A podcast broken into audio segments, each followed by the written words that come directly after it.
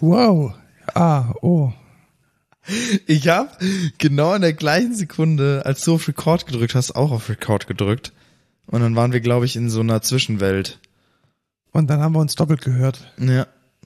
Ja, das war jetzt auch übrigens die letzte Woche, in der es diese Fünfer Krapfenbox gibt. Nein. Das heißt, ab nächste Da sind Woche sechs Krapfen drin. fünf plus eins, also man Ah. bezahlt fünf und bekommt dann wahrscheinlich den billigsten gratis obendrauf. Ja. Und was machen wir jetzt danach? Fasten. Nein.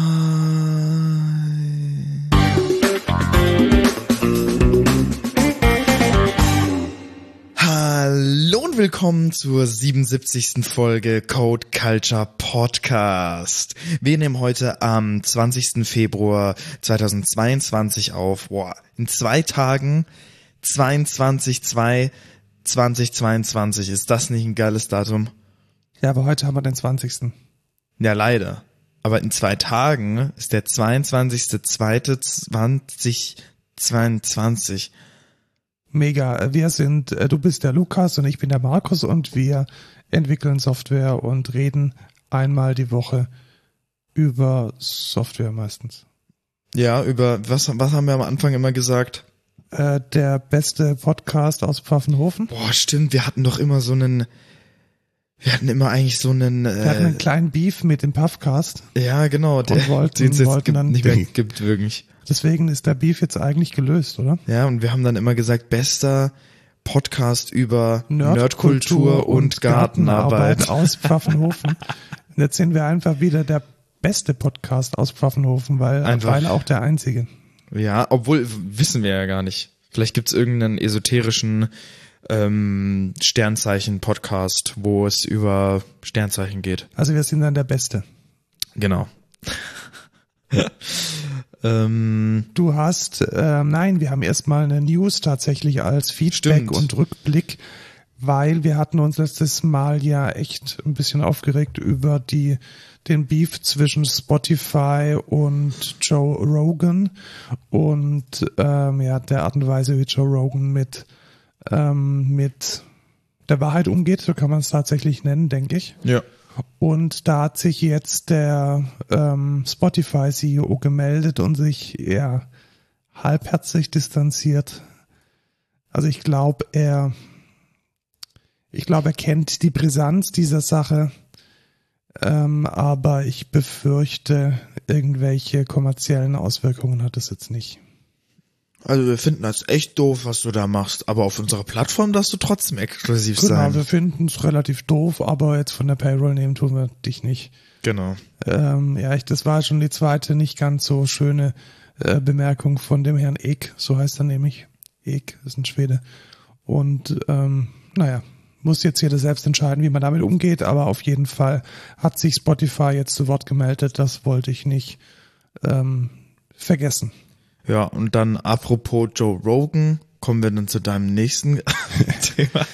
Ja. Da möchte ich kurz disclosen, das war ein Witz, das ich möchte niemanden irgendwie darstellen, was er nicht ist, aber äh, es war ein Witz. Aber wo warst du denn? Ich war tatsächlich zwei Tage lang auf einem jeweils 3,5 Stunden langen Seminar, das den wunderschönen Titel trug, populistischen Parolen, Paroli bieten in Kirche und Jugendarbeit. Und es war unglaublich gut. Also Ja. wir hatten als, als Dozentin eine Journalistin und sie hat uns geschult mit ganz praktischen Übungen tatsächlich, wie man zum Beispiel auf fremdenfeindliche Parolen kontert. Ja. Also eigentlich so ein bisschen Debattentraining, Rhetoriktraining, wie man Verschwörungsmythologien, Unwahrheiten, Falschaussagen, rassistische Aussagen, wie man die jetzt hauptsächlich in der Öffentlichkeit und dann jetzt auch ganz besonders in der Arbeit, die ich nebenher mache, in der Jugendarbeit, wie man denen begegnet. Und ich kann es jedem empfehlen, dieses Seminar wird von der Landeszentrale für politische Bildung Baden-Württemberg regelmäßig angeboten in unterschiedlichen Kontexten und ich fand es sehr gut. Ja, nice. So wie du das jetzt in unseren Notizen hast, sieht's ein bisschen anders aus. ich habe reingeschrieben, was, was steht drin? Äh, du, du hast reingeschrieben, Markus war in einem. Nazi-Seminar. Ja, eher so ein Das klingt eher wie so ein Treffen von der NPD oder so. Nee, das Ähm, war's nicht. Aber vielleicht kann ich ja mal kurz zusammenfassen, was so die wichtigsten die wichtigsten Takeaways waren von dem Ja, Seminar. das wäre interessant, ja. Genau, also einmal immer nach Quellen und Fakten fragen. Also auch ganz bewusst, woher hast du diese Informationen? Das ist jetzt eine allgemeine Aussage. Gibt es dazu eine Quelle? Wenn du es in der Zeitung gelesen hast, welche Zeitung, welcher Kontext, welches Magazin? Ähm, das als ähm, Idee Nummer eins. Und was mir überhaupt nicht aufgefallen ist, oftmals ist es so, dass, dass man sich ja so im Recht fühlt, dass man das, was eigentlich diese ganzen Verschwörungsschwurblern ähm, machen, nämlich sich selbst irgendwie bestätigen, dass das die, die Vernunftsseite nicht macht. Ja. Also, dass man sich da auch gegenseitig beipflichtet und praktisch so eine Anti-Community da dagegen bildet, weil machen wir uns nichts vor, die Menschen, die vernünftig über diese Themen denken, sind in der ganz klaren Mehrheit. Aber diese Mehrheit fühlt und sieht man oft nicht, eben weil es dann doch immer nur Einzelpersonen sind, die den Diskurs suchen. Und das könnte man zum Beispiel verändern, indem man da auch als geschlossene Masse auftritt. Das als Takeaway, alles weitere dann, wenn ihr vielleicht mal selber teilnehmen wollt und in Baden-Württemberg wohnt. äh, Da kann man einfach teilnehmen, da muss man nicht zwangsläufig ehrenamtlich oder hauptamtlich in dem Bereich tätig sein. Das steht jedem Bürger offen. Genau. Dann kommen wir zu meinem Feedback und Rückblick. Du hast ein, ein Dings an deiner Tür. Genau, ich habe einen Smart Lock. Ähm, viele stellen sich jetzt wahrscheinlich darunter vor, ich habe irgendwie mein Schloss ausgetauscht oder so, äh, aber ist gar nicht so. Das ist, ähm, also ich habe eins von Nuki, da steckt man quasi seinen Schlüssel rein auf der Innenseite von seiner Wohnungstür oder von seiner Haustür, je nachdem, ähm, und steckt dann quasi so einen Motor oben drauf, der dann den Schlüssel drehen kann. Und ja, das äh, habe ich mir geholt und ich muss sagen, ich bin zufrieden damit. Ist eigentlich ganz geil. Also ich komme jetzt nach Hause, kann dann meine ähm, meine Haustür aufmachen, indem ich auf die Klingel drücke. Das ist nochmal so ein extra Ding, was ich so gemacht habe äh, zu einem anderen Thema. Da habe ich so einen kleinen Mikrocontroller an meiner Klingelanlage, äh, genau. Und da mache ich dann die Haustür auf und dann nähere ich mein, ich mir meiner Tür und dann schließt er auf automatisch und macht die Tür auf. Und ja, ich muss sagen, das ist eigentlich ganz geil. Und vor allem ist auch der große Vorteil, ich kann quasi immer meine Tür verschließen. Weil ich meine, vorher habe ich es eigentlich fast nie gemacht, dass ich die Tür abschließe, weil dann gehst du halt aus der Tür und dann musst du nochmal den Schlüssel rauskramen, dann den aus dem Ding rausholen, dann in das Sch- Schloss stecken und dann nochmal zweimal umdrehen. Ja, ist halt natürlich First World Problems und ähm, äh, eigentlich kein Ding, aber ich habe es halt nicht gemacht. Und jetzt kann ich mir sicher sein, der schließt auf jeden Fall immer ab. Genau. Was mich dann natürlich interessiert ist, wie kriegt das Ding Strom und was passiert, wenn der Strom mal weg ist? Das kriegt Strom über Batterien. Man kann sich auch so ein Battery Pack holen von Nuki direkt. Das sind dann wieder aufladbare Batterien, die man dann per USB-C einfach auflädt. Ähm, was dann so ein fertiges Modul ist, was du quasi reinpackst in das Schloss. Und wenn der Strom weg ist, dann funktioniert das Schloss nicht mehr, aber ich kann zumindest an meiner Tür von der anderen Seite noch ein Schloss reinstecken. Äh, einen Schlüssel reinstecken. Verstehe, ja, das würde bei mir zum Beispiel nicht gehen. Also wenn von der einen Seite ein Schlüssel steckt, dann kann ich den zwar auf der anderen Seite reinstecken, aber nicht mehr umdrehen. Ah, okay. Und deswegen wäre das wahrscheinlich als Fallback für mich gar nicht möglich. Und von der Außen das Ding drauf zu kleben, macht halt überhaupt keinen Sinn. Genau, richtig. Weil dann nimmt es da jemand runter und ja, kann halt in die Wohnung. Vor allem hat es auch einen Button, ähm, mit dem man das quasi auch aufsperren kann. Also man drückt auf den Button und dann äh, schließt er halt auf oder du drückst zweimal drauf und dann schließt er auf und nach 20 Sekunden schließt er wieder zu. Ja, nice. Ich kann mir das auch cool vorstellen, wenn man mit mehreren Personen im Haushalt wohnt und dann Ja. irgendwie so mit Schlüsseln und ich muss Mega. rein und dies und jenes. Da ist, Ist mega, mega, mega praktisch, weil du ja, also die meisten Wohnungen haben, glaube ich, drei Schlüssel, ähm, die dem Mieter dann zur Verfügung stehen. Äh, zumindest ist es bei mir so. Und die hatte halt, die Schlüssel hatten meine Mom, meine Sis und halt ich. Ähm, und jetzt kann ich halt sagen, okay, ich habe den Schlüssel von meiner Sis jetzt quasi selber und ich habe noch einen. Ich kann jetzt aber meiner Sis einfach de, den Zugang über die App gewähren. Also ich kann dir einen Einladungscode schicken und dann kommt die auch immer in die Wohnung rein. Sehr nice. Also wir haben ja auch in der Firma solche Smart Locks und ich muss sagen, das ist schon eigentlich ganz nett.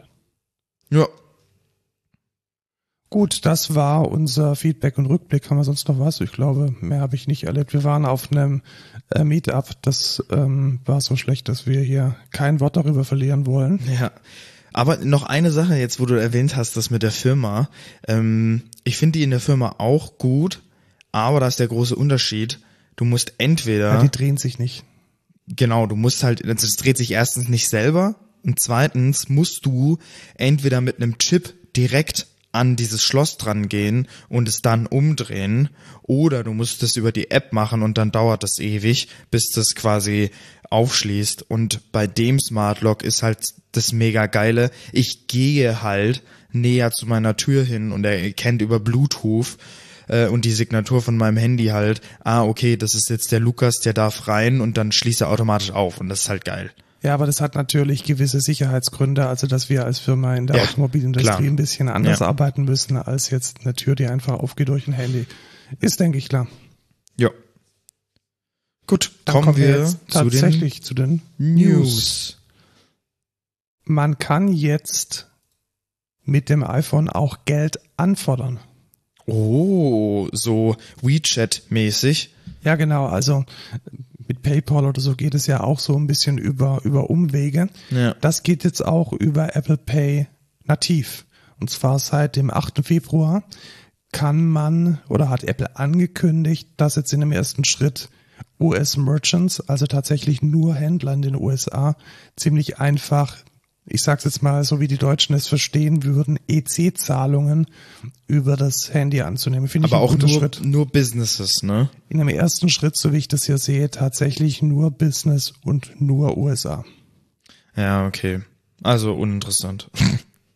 Ja, aber ich denke, weißt du, da auch da wäre die Frage, das muss halt skalieren, das muss man ausrollen. Ja. Ich denke, da wird es dann schon noch Verbesserungen und Erweiterungen geben, aber ich vermute, dass es jetzt tatsächlich Aber erstmal stell dir vor, wie bleibt. cool das wäre, dass ich einfach irgendwie sag, ich halte mein Handy hier an deins und dann schicke ich dir 10 Euro. Ja, das wäre schon toll, aber Ja. es ist halt auch so, dass irgendjemand ja diese Gebühren tragen muss. Ja, das stimmt. Und bei einem Händler ist es eigentlich relativ klar, wer diese Gebühren äh, trägt. Aber ich weiß jetzt nicht, ob wenn ich dir irgendwie Zwischen uns 10, auch auf 10 jeden Fall. Euro, Du trägst die Gebühren. ja genau, das Ja. ist dann die, also wenn jemandem 10 Euro für eine Pizza auslegt, Ja, ja. weiß ich jetzt nicht, ob man da irgendwie sich um Gebühren Gedanken machen möchte. Das ist auf jeden Fall ein spannendes Thema. ja. Aber grundsätzlich funktioniert es jetzt technisch.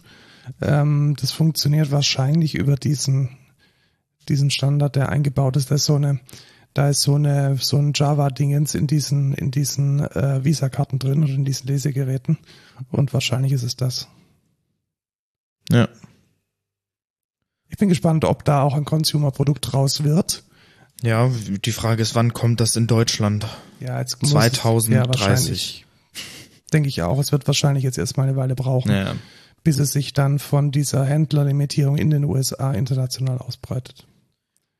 Was Apple auch gemacht hat, ist, sie haben zwölf Zulieferer aus ihrer Zuliefererkette rausgeworfen, weil es nicht klar war oder nachweisbar war, dass ähm, diese Zulieferer nachhaltig beziehungsweise sich nicht ähm, an den konfliktbehafteten Abbau von Mineralien äh, beteiligen, also zum Mhm. Beispiel Zwangsarbeit oder aus Krisengebieten. Und das ist eigentlich gar nicht mal so spannend. Ich denke, sowas passiert immer mal wieder. Was ich allerdings sehr spannend fand, ist, dass da wohl tatsächlich eine Blockchain im Einsatz ist, um diese Lieferkette zu verifizieren. Also Apple hat unter seinen Zulieferern offensichtlich die Lieferkette mit einer Blockchain abgesichert. Und das finde ich jetzt mal, ich glaube, es ist zum ersten Mal eine, Ja, Der erste der Use erste sinnvolle Case. Use Case von einer Blockchain. Ähm, wie es im Detail aussieht, kann ich mir jetzt tatsächlich nicht direkt vorstellen. Ja, das ist ähm, jetzt in dem Artikel von Heise auch nicht, den wir jetzt verlinkt haben, auch nicht wirklich ähm, genau spezifiziert. Allerdings äh, steht hier ganz klar drin, es ist eine Blockchain-Technik. Also wenn es da weitere Quellen gibt, bin ich mal, würde mich das wirklich sehr interessieren. Aber es macht ja auch Sinn. Ja. Also ich meine, wenn, wenn irgendwas dezentral funktionieren muss, dann irgendwie so ein Dings, das weltweit eine Lieferkette abbildet und aufbaut. Und ich glaube, es ist wesentlich einfacher, dem, den Leuten so ein, so ein Tool an die Hand zu geben, mit dem dann innerhalb der Chain gewisse Dinge zertifiziert oder aufgebaut werden, anstatt dann ähm, irgendwie eine kleine Serverinfrastruktur zu haben, die auf der ganzen Welt funktionieren muss. Ja. Feine Sache. Du schaust gerne Filme, gell? Ja, relativ. Da gibt es jetzt ähm, so ein Start-up. Die Geschäftsidee, die fand ich beängstigend spannend und komisch zugleich und deswegen habe ich es hier reingenommen. Also The Verge hat davon berichtet und zwar MoviePass ist wieder da. Weißt du, was das ist? Ich kenne nur Multipass. Also MoviePass funktioniert so, dass sie dir gegen einen monatlichen Betrag eine Kreditkarte ausstellen. Ich glaube, das sind äh, 10 Dollar pro Monat. Und du kannst dann mit dieser Kreditkarte dreimal ins Kino gehen. Ich verstehe nicht, was ist das Businessmodell dahinter? Die haben dann Deals mit den Kinos und die Kinos bezahlen denen dann wieder eine Provision oder? Wahrscheinlich.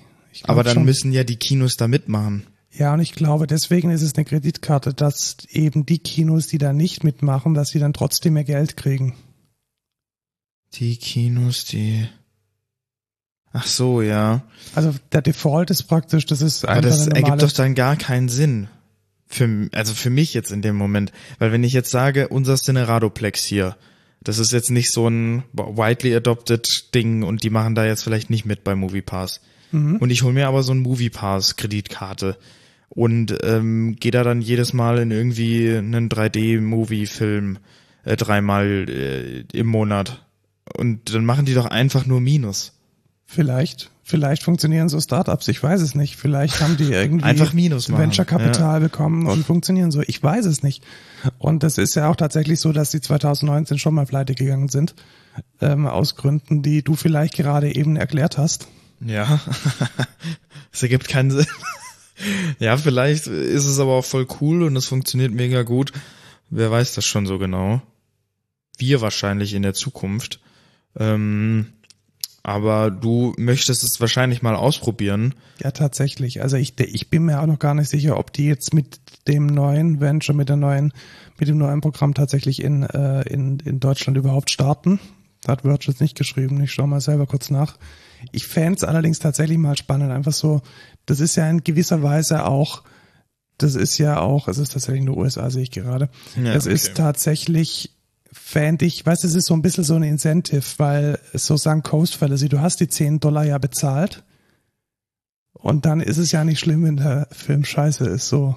Das ist so wie mit dem Gym auch. Ja, dann bist, du, Gym, dann bist genau du halt so. gezwungen, okay, jetzt habe ich bezahlt, jetzt gehe ich auch mal ins Genau, Kino. und das ist, fühlt sich dann so ein bisschen leicht, leichter an, wenn ich mir jetzt vorstelle, ich müsste für jeden Gymbesuch 17 Euro bezahlen, dann überlegt man sich das. Aber so diese Pauschale, ich, ich kann, also es, es hat, glaube ich, auch für den, für den äh, Kunden so ein bisschen Ease of Mind. ja, aber dann bringt's dir eh nichts, weil in, du bist nicht in den USA, ne? Genau, ich bin nicht in den USA, aber vielleicht kommt es auch äh, irgendwann mal nach Europa. Ich fand es auf jeden Fall ein interessantes Geschäftsmodell und deswegen äh, wollte ich hier mal drüber reden. Würdest du es denn nutzen? 10 Euro, drei, drei, Ja, für 10 Euro wahrscheinlich schon, ja. Also wenn da 10 Euro. Das Ding ist halt, es ergibt für mich halt keinen Sinn, weil wenn ich jetzt in einen 3D-Film gehe, dann kostet der an sich einfach schon 13 Euro. Nur der Film, nur die Filmkarte. Und wenn die, der Moviepass 10 Euro kostet, ist es ja ein No-Brainer. Du kriegst drei Filme, mehr als drei Filme, zum Preis von nicht mal einem, weißt du?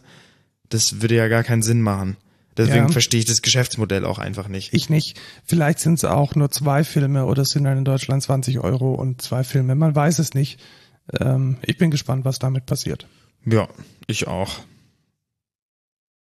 Vielleicht liege ich auch komplett falsch. Hm? Kann ja auch sein. Aber passiert mir eigentlich eher wenig. das war ein Witz, Leute. Das war ein Gag. Mann. Jetzt judge mich doch nicht gleich so. Wir haben ganz viel mit Workflows zu tun. Ne? Ja. BPMN. In der Tat. Ich wollte jetzt eigentlich jetzt über Spotify reden, aber wir Ach können so. auch zuerst über die Workflow Engines reden. Ja, du Ähm, hast es jetzt, ah, du hast es dazwischen gezogen, ja, ja, sorry. genau. Ja, es mir ja, leid. das oh, die Koordination, Hier ah. wieder, kann man jetzt ja echt Zeit. Also gut, reden wir über Workflows. Es gibt eine Workflow-Engine namens Camunda und es hat mich eigentlich die ganze Zeit völlig angekotzt, welches Konzept sie versuchen zu vermitteln, nämlich, dass man diese Workflow-Engine in seine Services integriert.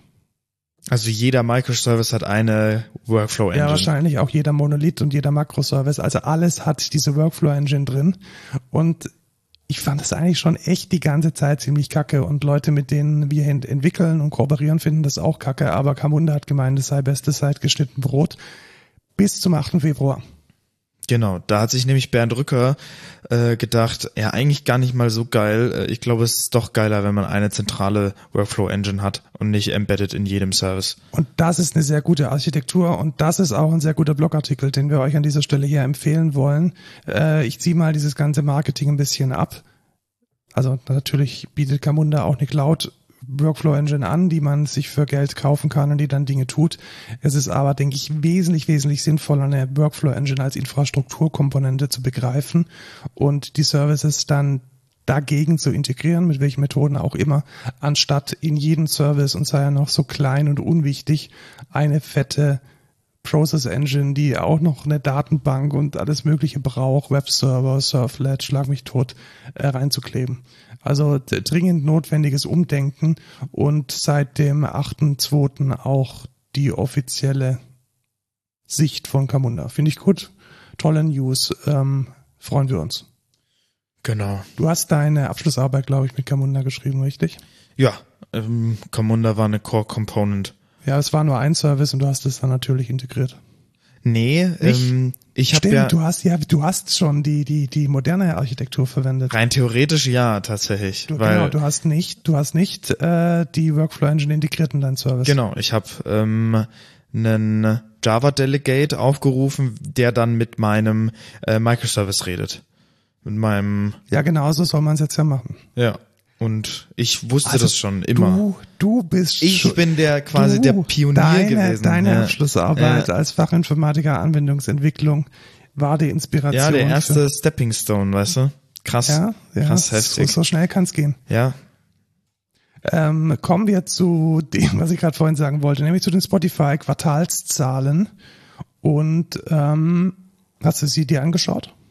Nö. Nicht. Also erstmal muss man sagen, ähm, die aktiven Benutzer haben sich wieder ähm, Erhöht. erhöht. Sind gestiegen. Und das, was mir überhaupt nicht gefällt, und da muss man vielleicht mal wirklich fragen, ob das noch so sinnvoll ist. Dass Wir sich haben- die Songs nicht synken zwischen Geräten. Wenn ich auf meinem PC einen Song like, dann wird der nicht auf meinem Handy, bis ich die nee, App das hat, restarte. glaube ich, mit den Quartalszahlen nichts Doch. zu tun. Wir haben, also Spotify hat 172 Millionen Abonnenten, also Bezahlende, und 381 monatliche aktive Benutzer. Was bedeutet Wow. das? Das heißt, die Hälfte bezahlt nichts. Krass. Die Hälfte geht halt über Werbung. Ja, und jetzt kommt nämlich der nächste Teil, nämlich die Werbeumsätze liegen nur bei 323 Millionen Euro. Und der Gesamtumsatz bei 2,5 Milliarden Euro. Merkst du was? Also die Hälfte, Ja. die Hälfte der Benutzer, Ja, ach so. die sich ja, ausschließlich über Werbung refinanzieren sollen, sind für einen winzigen, ja nicht ganz so winzig, 332 Millionen, 323 Millionen sind auch ordentlich, aber sind nur für einen niedrigen Prozentanteil im Umsatz verantwortlich. Und das finde ich unfair. Vor allem unfair gegenüber den Musikern, Ja. ja. die damit praktisch gezwungen werden, von Spotify ihre Musik zu verschenken. Das Und- stimmt, ja. Das fand ich jetzt nicht so geil. Also das steht natürlich nicht so im, im, im Jahres-, im Quartalsreport drin. Aber wenn man die Zahlen natürlich mal schön voneinander abzieht und in Relation setzt, setzt dann wird man merken, dass das ähm, sehr zu Ungunsten und zu, äh, zu Lasten der, der Musiker geht, die damit praktisch gezwungen werden, ihre Musik zu verschenken für ein paar Millionen, also 323 Millionen Euro Umsatz im Jahr für fast die Hälfte der, ähm, der Spotify-Nutzer. Das geht nicht. Ja, ist natürlich die Frage, ähm, was man da als Spotify machen kann. Also wenn du jetzt das ähm, Werbe... Als Spotify ganz einfach diesen, diesen werbefinanzierten Tier abklemmen. Ähm, das heißt, es gibt dann gar kein Free-Tier mehr. Nein, gibt's nicht. Es gibt vielleicht noch eine Testversion, die man am Monat testen kann. Oder es gibt irgendwie eine Suchmaschine, wo man die Songs an, anspielen kann. Und dann können 200 Millionen Leute nicht mehr die Musik hören. Ja, genau.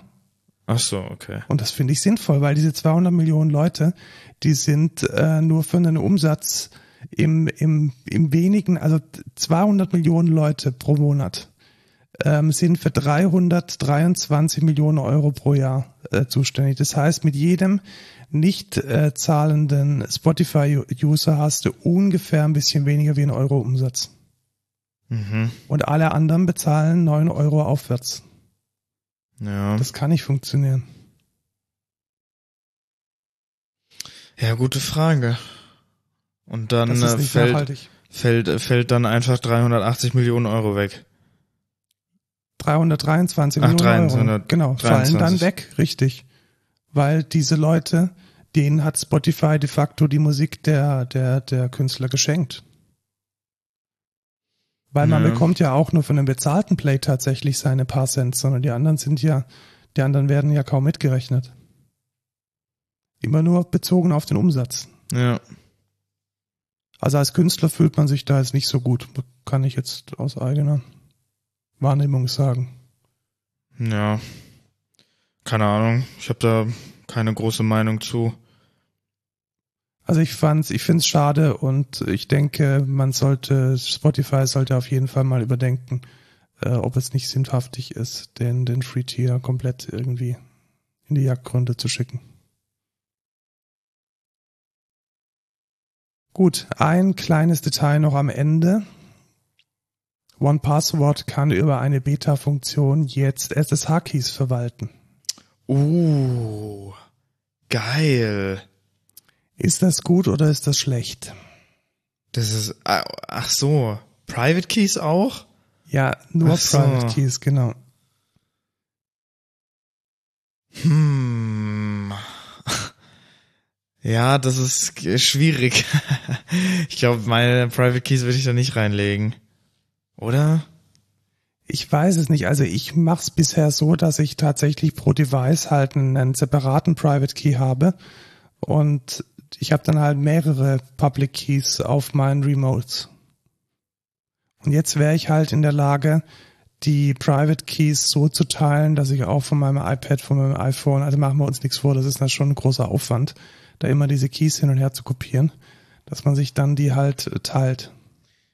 Ja, also das wäre jetzt ein Use Case davon, wenn du das machen möchtest. Aber was du, was du ja auch einfach damit machen kannst, ist ähm, im Falle eines, äh, was weiß ich, äh, Löschens des Private Keys auf deiner Maschine hast du es trotzdem noch im One Password. Genau, ja. Wäre jetzt auch, ja, also wäre auch ein Anwendungsfall, so genau, Back Backup denken. Backup-mäßig. Einfach. Ja, ich, ich bin unsicher. Ja, ich weiß es nicht, müsste ich mal ausprobieren. Vielleicht ist es ja auch mega geil. Ich meine, es gibt ja auch dieses One Password CLI. Vielleicht machen die damit ja auch irgendwas so. Ja, genau. Also die, die Integration erfolgt tatsächlich, glaube ich, über Environment-Variablen oder über irgendwas mhm. anderes. Aber okay. Steht, ist tatsächlich noch nicht dokumentiert. Also das ist jetzt eine relativ frische Information. Ja. Und der SSH Client Compatibility Coming Soon steht hier noch. Wird wahrscheinlich jetzt noch weiterentwickelt. Und ja, ich bin gespannt. Ja, hoffen wir auch mal, dass äh, Bitwarden sich da ein Beispiel dran nimmt, weil das wäre doch geil, oder? Ja. Im Bitwarden wäre das auch nochmal geil. Weil dann kann man, naja, egal.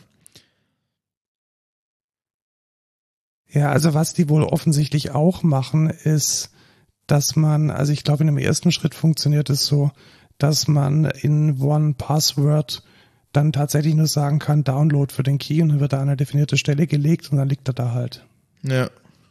Was ja auch vielleicht ganz fein ist. Also Ja. da hat man wenigstens schon mal einen sicheren Kanal, um die, um die Keys auszutauschen. Ja, das stimmt, ja.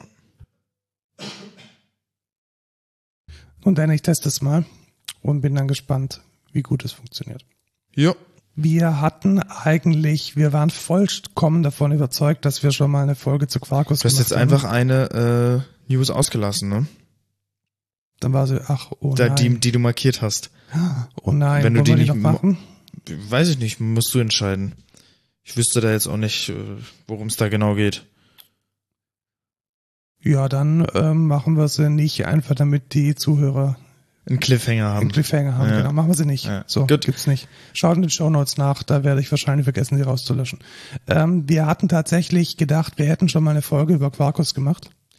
Haben wir aber gar nicht. Ich Haben hab, wir nicht. Wir Ich habe haben nämlich nochmal rückwirkend äh, drauf geguckt und zwar haben wir in der allerersten Folge in Corona-Warn oder wie auch immer die hieß, ähm, Ein bisschen angerissen, Genau, weil wir da über mein Abschlussprojekt geredet hatten und das habe ich ja mit Quarkus und Kotlin gemacht und dann haben wir ein bisschen über Quarkus geredet und da gibt's irgendwie Microprofile und ich glaube, wir haben auch schon mal über Microprofile geredet, aber nicht über Genau, aber Quarkus. nicht über Quarkus-Ansichten. Wir haben dann immer gesagt, hey, wir warten mal, bis jemand von Red Hat bei uns Interviewpartner ist und dann reden wir über Quarkus und dann haben wir irgendwie verpeilt, denen unser Doodle zu schicken. Genau. Und deswegen machen wir jetzt zu zweit und ganz alleine eine Folge mit dem Thema der Woche, Quarkus. Qu- Quarkus. Ja, genau, ja. Äh, soll ich nochmal die Geschichte vom Krieg erzählen mit Java Enterprise und so? Nee, das geht dann in so Star Wars Gefilde, weißt du? A long time ago, Als es noch als es noch, ganz kurz, so wirklich ganz, ganz kurz, darf ich ganz kurz? ja, Also, Sun macht Java. Java braucht Framework, damit Dinge funktionieren. Sun entwickelt Java EE, Java Enterprise Edition, als ein Set von Standards. Sun verkauft Java an Oracle. Oracle hat keinen Bock auf Java und Open Source beziehungsweise schenkt Java EE der Community, nämlich der Eclipse Foundation. Diese muss den Namen ändern, weil Java Trademark und ganz böse. Deswegen Jakarta EE. Die Welt dreht sich weiter, es gibt Microservices und die Leute wollen dieses fette Java EE eigentlich gar nicht mehr verwenden. Deswegen hat man alles, was man nicht braucht, rausgeworfen und einen neuen Standard namens Microprofile definiert. Und dieser neue Standard, den kann man sich jetzt entweder aus verschiedenen Frameworks zusammenkleben oder man nimmt ein fertiges Framework, das diesen Standard komplett implementiert und noch viele, viele, viele andere geile Dinge macht. Und das Beste dieser Frameworks ist, Quarkus. das war schnell genug, oder? Nee, ich hätte eigentlich so Java Spring Boot. Ja, also was ist die Alternative dazu? Das kann man an der Stelle vielleicht auch sagen. Ähm, ein bisschen früher als Quarkus hat Spring Boot angefangen, Dinge zu tun, völlig unabhängig von Java Enterprise. Die haben da ja ein eigenes Ökosystem. Und man kann Quarkus vielleicht ein bisschen als die schlankere, standardkonformere und letzten Endes auch neuere Alternative zu Spring Boot be betrachten. Und genau, das wollen wir euch heute mal mit den Key-Komponenten vorstellen. Wie haben wir eigentlich damals Quarkus gefunden? Waren wir da auf einem Meetup? Ja, alles so ein bisschen. Also ich hatte tatsächlich die Entwicklung, also die Entwicklung von, von Java, Enterprise, Jakarta, Microprofile, das kriegt man über die Bubble mit. Ja.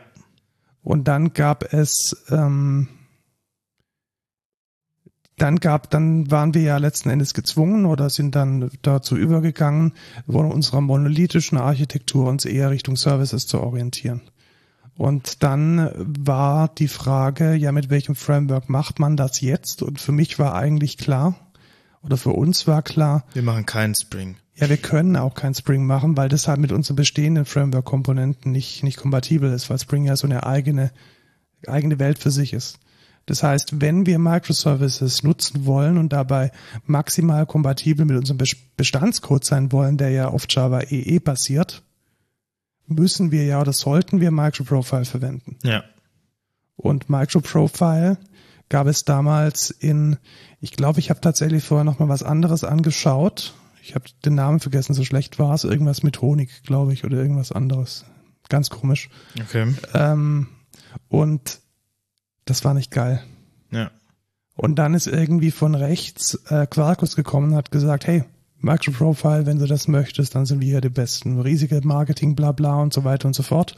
Und vollends überzeugt war ich dann tatsächlich auf einem Meetup von BMW. Ja, da war ich auch mit Da dabei. warst du auch dabei. Ja. Also irgendwie 300 Entwickler in diesem äh, Seminarraum oder in diesem Raum von BMW standen und sich von, ich glaube, Biel war es oder irgendein anderer Java-Guru, ich habe den Namen schon wieder vergessen, der dann Quarkus vorgestellt hat und BMW im ersten Satz gesagt hat, wir haben 100% Commitment auf Quarkus, wir machen alles mit Quarkus. Ja.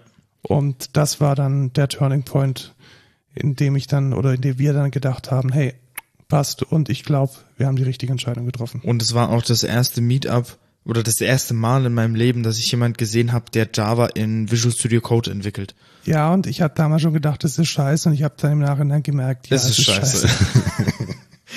ja, also da dachte ich mir auch so, what the fuck. Aber die Sachen, die die gezeigt haben, waren auch sehr, sehr interessant, vor allem weil die auch die, den Memory Footprint und auch die Verarbeitungsschnelligkeit von Quarkus in GraalVM gezeigt haben.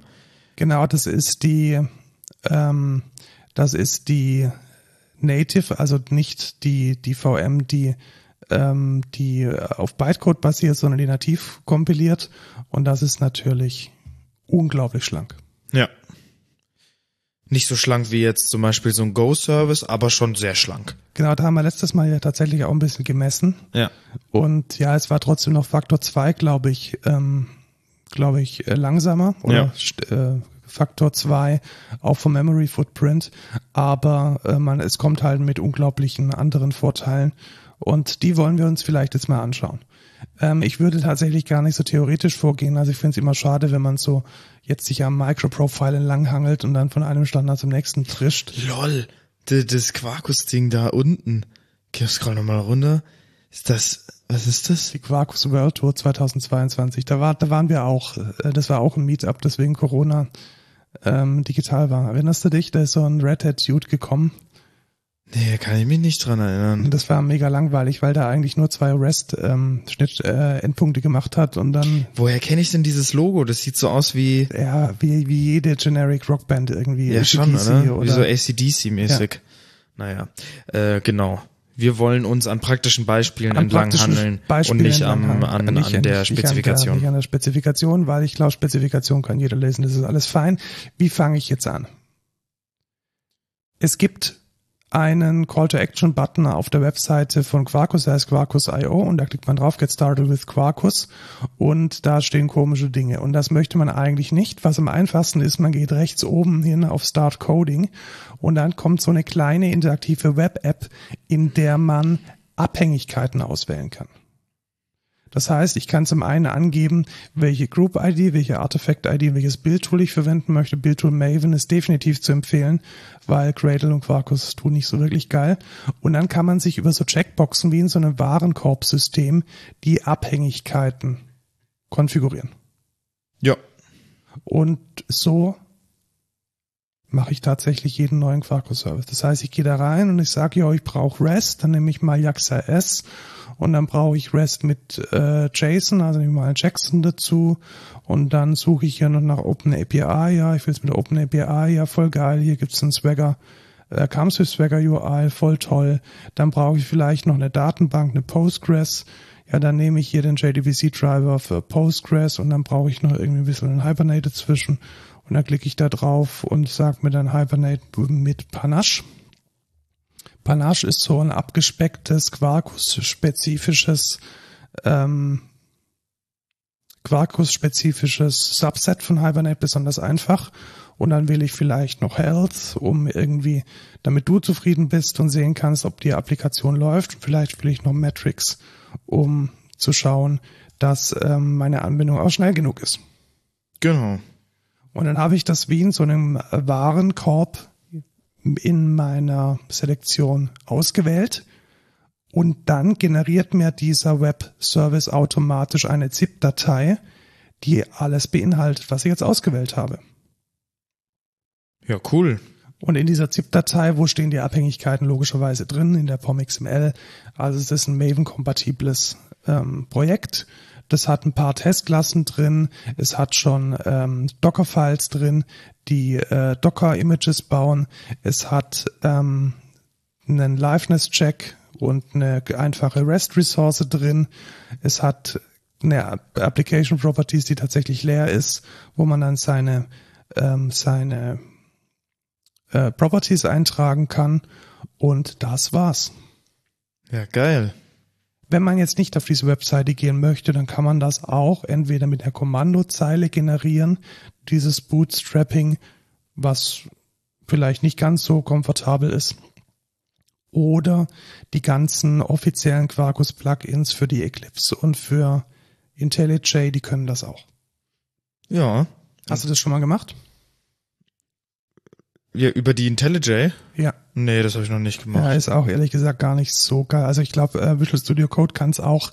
Das ist dann alles irgendwie in dieses Command 3 Run with Command Kram da eingebaut und ja, ich mache das also, auch immer über die Webseite einfach. Ja, die Webseite ist einfach cool. Ich, ich bin sogar so faul, dass ich, wenn ich neue Abhängigkeiten hinzufügen möchte in einem bestehenden Service, dass ich dann auch auf diese Seite gehe und dann aber nicht den Haken anmache, sondern auf den Pfeil klicke und sage, äh, copy the POM XML Snippet. So mache ich es auch. Dependency Snippet und dann kopiert man sich das einfach und klickt ja. in seine POM XML rein.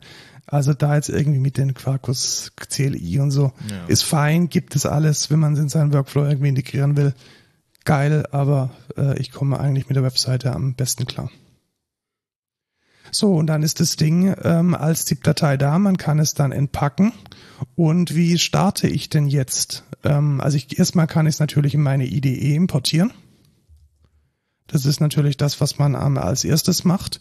Und dann muss ich das natürlich starten. Und wie kann ich das jetzt starten? Da gibt es ein Maven-Plugin von Quarkus. Und zwar heißt das Quarkus. Und dann kann man sagen, ich möchte jetzt quasi den Development Server starten und sagen Maven Leerzeichen Quarkus Doppelpunkt Dev. Ganz genau. Und das ist auch das, also fangt bitte nicht an, äh, mit dem Play-Button in eurer IDE da irgendwie eine Public Static Void Main zu starten oder so. Das ist äh, das ist alles schon gebaked. Genau, das ist schon fertig gebacken für euch, weil ähm, man kann natürlich mit dem Play-Button in der IDE auch so konfigurieren, dass es dann dieses Maven-Ding ausführt und so mache ich es dann oder so. Das ist auch der empfohlene Weg. Ja, der empfohlene Weg ist eigentlich das Quarkus-Plugin zu benutzen und dann wählst du einfach das Projekt aus und dann macht die IDE schon alles für dich. Genau, also ne, Ganz genau. Also wenn man das Quarkus Plugin hat, dann wird automatisch der Play-Button so umgebastelt, dass unter der Haube dieses Maven Plugin läuft und dann kann man zum Beispiel auch Scheite backen. Die, die Startseite sieht anders aus, oder? Ja, die haben sie immer wieder verbessert Krass. und erweitert. Und ähm, jetzt startet wirklich in, es war gerade eben unglaublich schnell. Ja, na, du musst es halt alle Artefakte noch downloaden. Genau, aber, so, aber vom, also das tatsächliche Starten der Anwendung von ähm, 18 Uhr 44 Millisekunden 913 bis 18 Uhr 445 941 genau eine Sekunde. Ja, es ist ein leeres Projekt, muss man ja, dazu sagen. Hey, also ja. Im Vergleich zu Spring Boot oder ja, das im Vergleich stimmt, das zu hier Aber du bist hier aber auch auf einem M1, ne? Das muss man auch dazu sagen. Ja, also gut, okay. Du bist schon auf einem sehr, sehr powerful Rechner. Ja, gut. Also was passiert dann? Dann startet diese Anwendung und ich kann jetzt entwickeln da drin und ich bekomme unglaublich gute Unterstützung. Nämlich kann ich jetzt einfach auf localhost 8080 gehen und habe dann erstmal eine, ja, eine kleine Dokumentation. Hab rechts dann nochmal, hey, hier kannst du übrigens deine IDE einrichten und hier deine How-to-Guides. Und was das Beste ist, ist die Dev-UI. Ja. Und Leute, das ist schon großes das ist, Kino. Das ist so geil. Ich habe noch nie was Geileres gesehen, glaube ich. Also erstmal kann dieses Ding tatsächlich die Logdateien im Browser anzeigen. Das ist vielleicht für Profis jetzt nicht so ein Ding, aber es geht. Und ich kann dann auch danach suchen, meine Log-Levels, meine Columns, meine Filter konfigurieren. Das funktioniert relativ gut. Diese Dev-UI erkennt automatisch, welche Abhängigkeiten ich drin habe und zeigt mir dann Links zu den Dokumentationen an. Ja. Das heißt, ich habe jetzt zum Beispiel Rest Easy mit Jax RS drin und ich kann dann auf dieses Büchlein hier klicken und ich lande dann auf einer echt sehr, sehr guten Dokumentation, die mir zeigt, wie ich für Quarkus eine REST, einen REST-Endpunkt mache. Ja. Ich habe direkt die Swagger UI eingebaut, die ich aufrufen kann aus dieser Dev UI. Ich habe direkt eine Matrix UI eingebaut, die ich aus, aufrufen kann aus dieser Dev UI.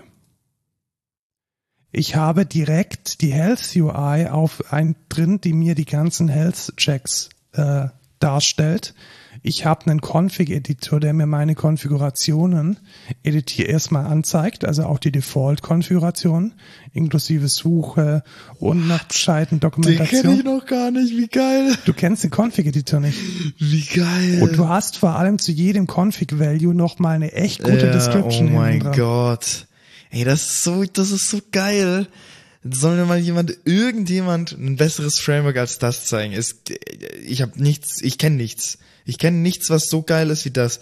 Du kannst dir deine fucking Properties, die du quasi für jedes Plugin oder so, steht da einfach jetzt drin. Du kannst die Values äh, einfach eingeben und dann steht da dahinter ähm, eine Beschreibung und der Default steht halt auch mit drin. Und das Beste ist, alle ohne Schloss kannst du zur Laufzeit editieren. Und das sind fast geil. alle. Absolut geil. Was ist das für eine geile Scheiße? Und was ich auch so geil finde, ist, wenn du jetzt Hibernate benutzt, Was dann, ich hier habe, dann kriege ich hier tatsächlich meine Entities dokumentiert als SQL. ja, es ist so geil und du kannst halt direkt sagen, okay, was ist jetzt mein jetziger Stand von der Datenbank?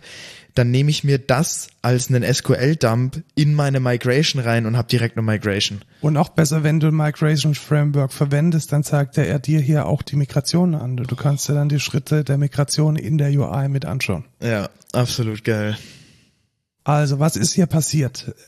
Quarkus, also Red Hat, die Leute von Red Hat, die haben es echt gut gemacht. Also das ist mal ganz großes äh, Kudos an, an, ähm, an die Leute, die es entwickelt haben. Die haben jetzt diese Java-Standards genommen, die in Microprofile definiert sind, haben dann teilweise selbst dafür Implementierungen schreiben müssen. Also dieser ganze Small-Rye-Kram kommt auch von Red Hat. Das Ja. heißt, die mussten dann teilweise, gerade für GraphQL und für irgendwelche Dinge, die, die noch relativ äh, frisch sind, mussten dann eigene Frameworks geschrieben werden. Und diese Frameworks wurden dann als Plugins oder als spezielle Pakete in diese Quark, in dieses Quarkus Framework integriert. Und das ist, glaube ich, der ganz große Charme von so einem Standard oder von so einem Plattformgedanken, dass man beliebige Implementierungen nehmen kann, daraus dann ein, äh, mit Glue-Code ein Framework bastelt und das einfach mega geil funktioniert, so wie das hier. Also ich kann einfach sicher sein, dass die Abhängigkeiten, die mir auf Code Quarkus IO angeboten werden, dass die zu 100% passen, dass die gemanagt sind in der Version über die BOM, dass sie gut funktionieren, dass sie das Konzept von, von Quarkus, also zum Beispiel das WordX drin, als äh, reaktives ähm, Reakti äh, Mutiny und WordX als äh, reaktives ähm, Framework, damit es einfach funktioniert und es works like a charm. Ja. Also ich bin immer wieder blown away, wie geil das ist. Ich, ich, ich, also wenn ihr irgendwas Geileres als das kennt, dann sagt Bescheid. Äh, ich glaube, das, das gibt es nicht. Ich glaube, es kommt immer wie immer ein bisschen auf einen Anwendungsfall an. Also wir kommen halt wirklich aus einer Welt, in der der Zugriff auf eine JDBC-kompatible Datenbank des ANU ist. Wir kommen aus einer Welt, in der sehr viel mit, mit JMS, ActiveMQ, ähm, Artemis, Ja, aber selbst, selbst wenn, es gibt doch, also, wenn du jetzt sagst, es ist Kafka oder so, das gibt's doch auch. ja natürlich gibt's das auch. Oder du sagst, es ist JRPC, das gibt's da auch. Wa- wa- Was ich halt sagen möchte, so in einem Akt der Selbstreflexion, ich glaube, Quarkus löst Probleme, die andere nicht haben. Was, aber wie können die die nicht haben? Ja, wenn du Software entwickelst, sind doch genau das deine Probleme. Also vermutlich, ja. Vielleicht auch. mir kann mir fällt jetzt kein anderer Use Case ein. Also weiß ich nicht.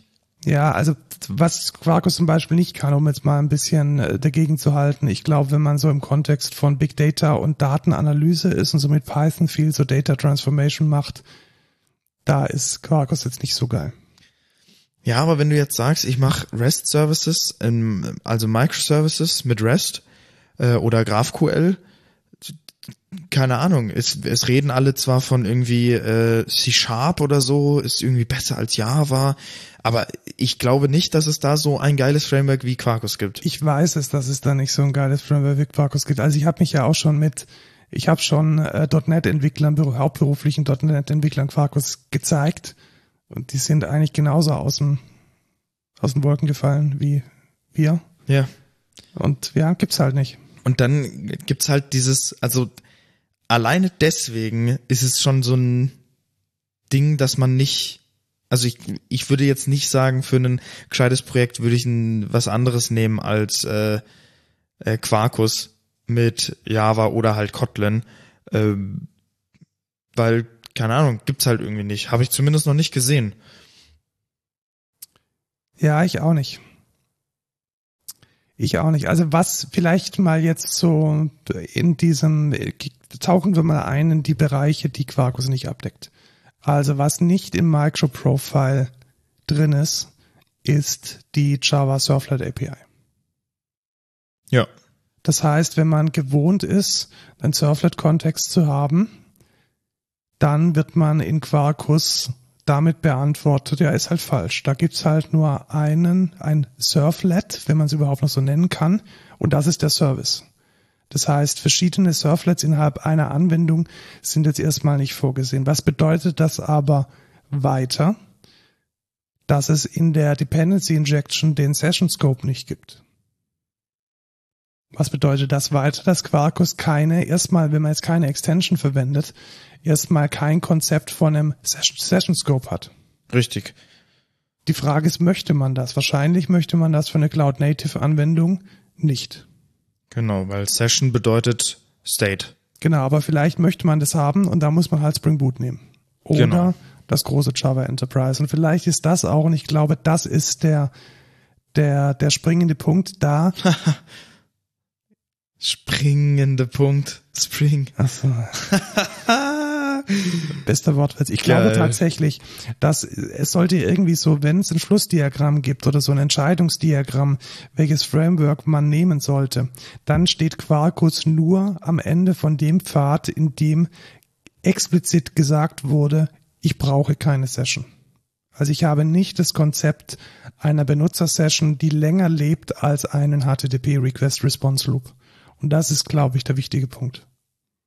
Man kann es irgendwie reinhacken mit dem Quarkus Undertow Extension, die dann wiederum Surflets in den Service holt, aber ich glaube, das ist einfach keine Best Practice und das sollte man vermeiden. Ja. Was würde passieren, wenn Quarkus äh, morgen nicht mehr funktioniert oder nicht mehr supported wird, tausende Euro kostet? Ich bin davon überzeugt, relativ wenig. Warum?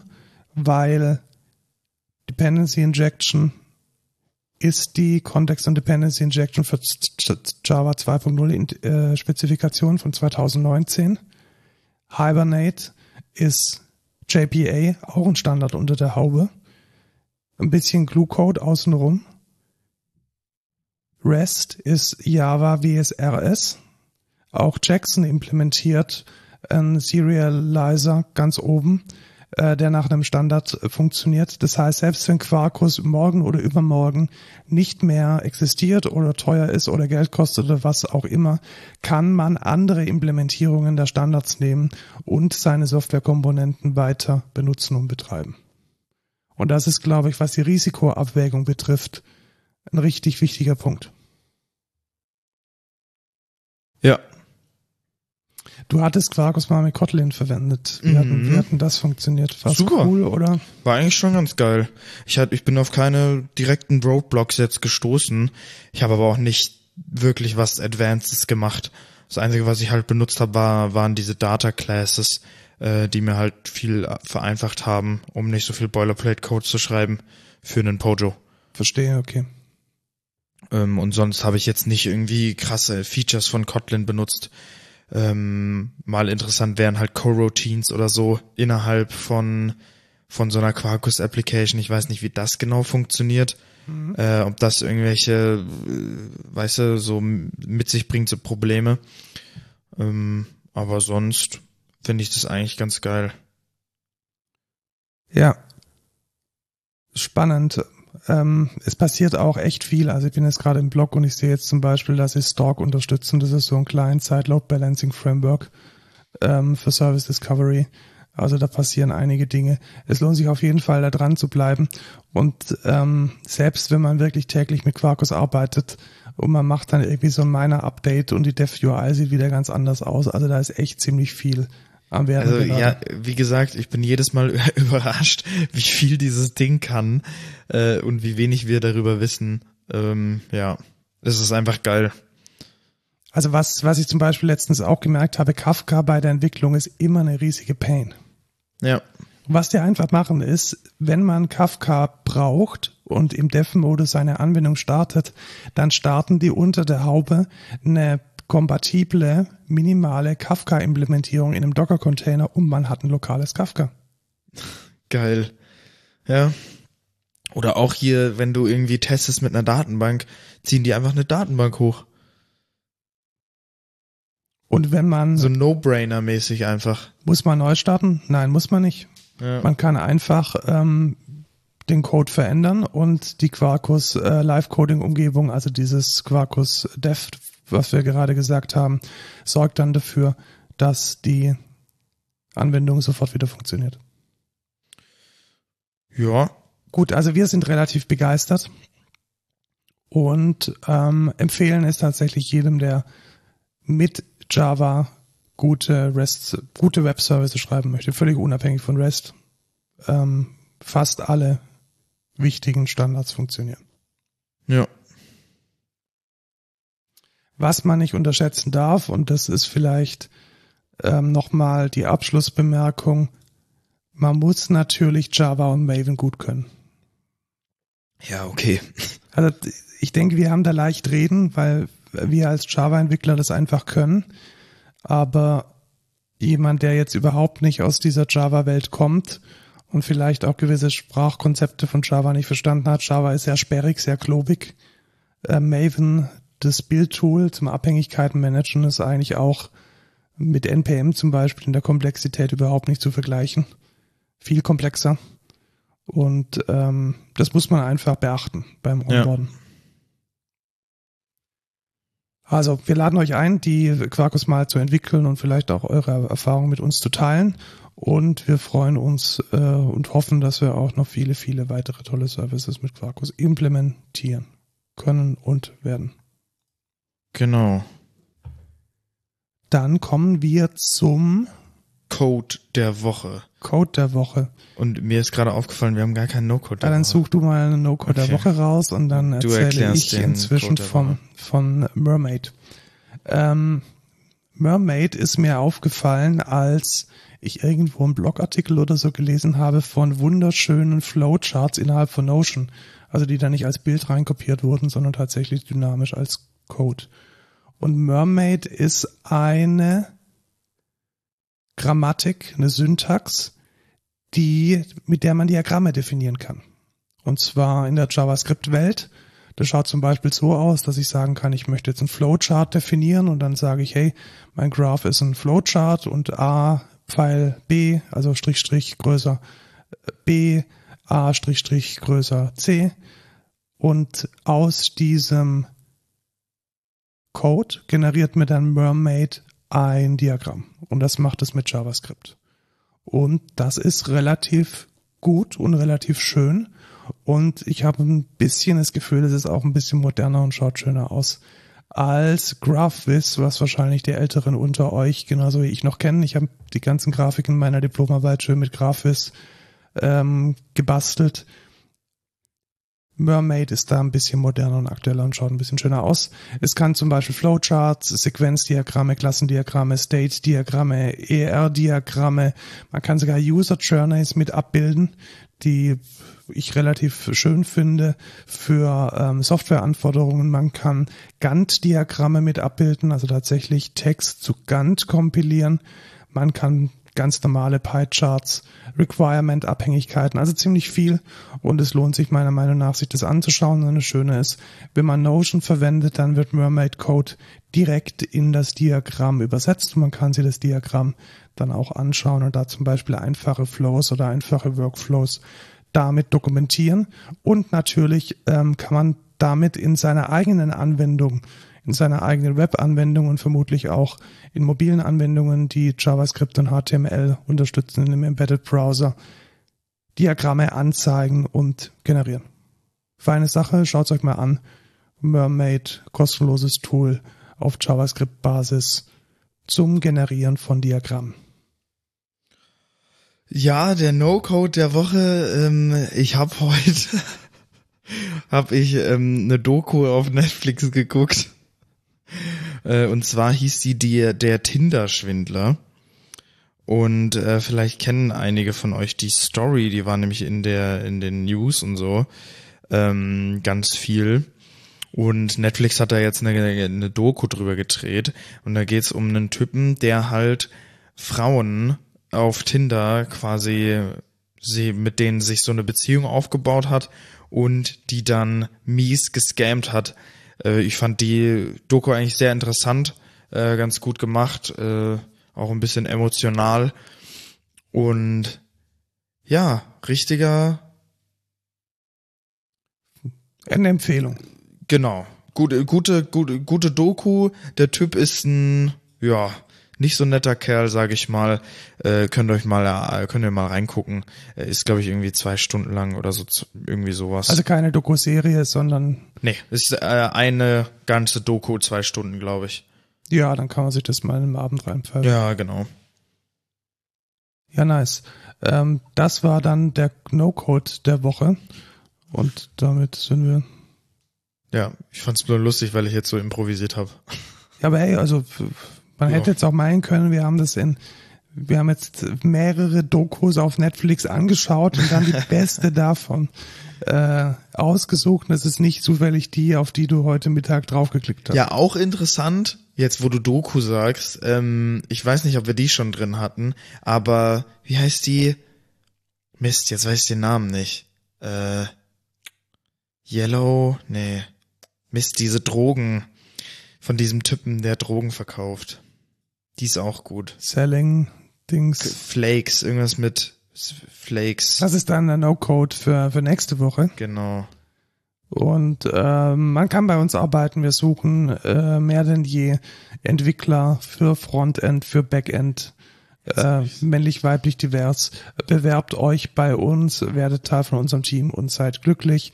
Karriere, excentra.de, excentra.de Karriere, irgendwie sowas. Oder karriere.excentra.de. Ihr könnt uns erreichen unter Code Culture Pod äh, bei Twitter und äh, bei mir coffee.com slash Code Culture. Das haben wir alles, oder? Ich glaube schon, ja. Ja, dann essen wir jetzt was. Tschüss, Lukas. Ciao, Markus.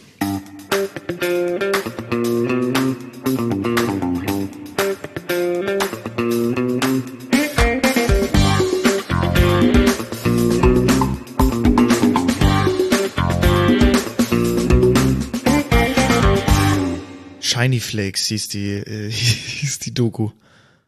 Und ich wollte eigentlich Fake Harris machen. Na gut, weitere ja. Records. Da geht es um diesen Teenage Drug Lord, so wie in uh, How to Sell Drugs Online Fast. Das basiert quasi darauf.